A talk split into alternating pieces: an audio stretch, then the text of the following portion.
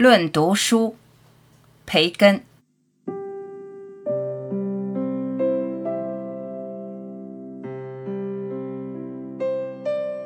读书足以怡情，足以博采，足以长才。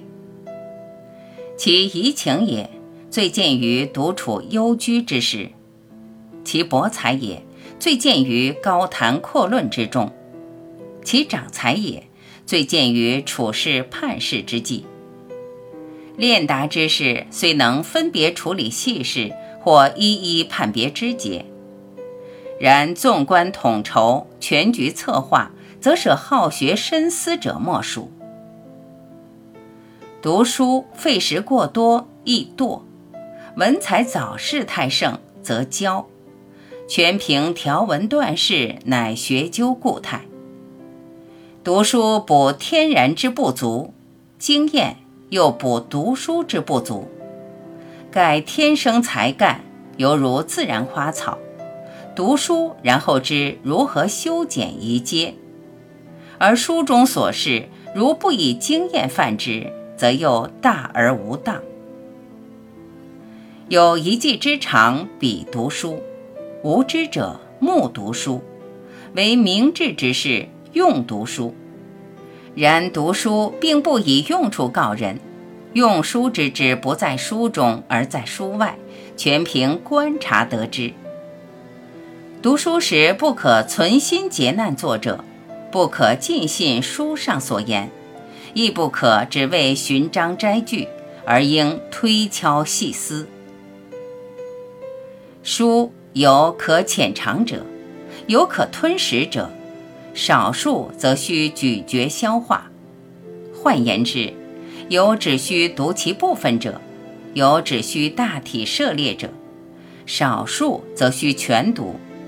读时需全神贯注，孜孜不倦。书亦可请人代读，取其所作摘要，但只限题材较次或价值不高者，否则书经提炼。犹如水经蒸馏，淡而无味矣。读书使人充实，讨论使人机智，笔记使人准确。因此，不常做笔记者需记忆特强；不常讨论者需天生聪颖；不常读书者需七事有数，使能无知而显有知。读史使人明智，读诗使人灵秀，数学使人周密，科学使人深刻，伦理学使人庄重，逻辑修辞之学使人善变。凡有所学，皆成性格。人之才智但有挚爱，无不可读适当之书，使之顺畅。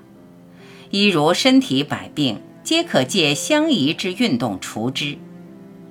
滚球利高肾，射箭利胸肺，漫步利肠胃，骑术利头脑，诸如此类。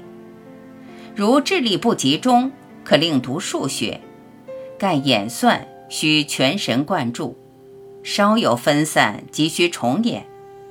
如不能变异，可令读经院哲学；盖事辈皆吹毛求疵之人。如不善求同，不善以一物产证另一物，可另读律师之案卷。如此，头脑中凡有缺陷，皆有特药可医。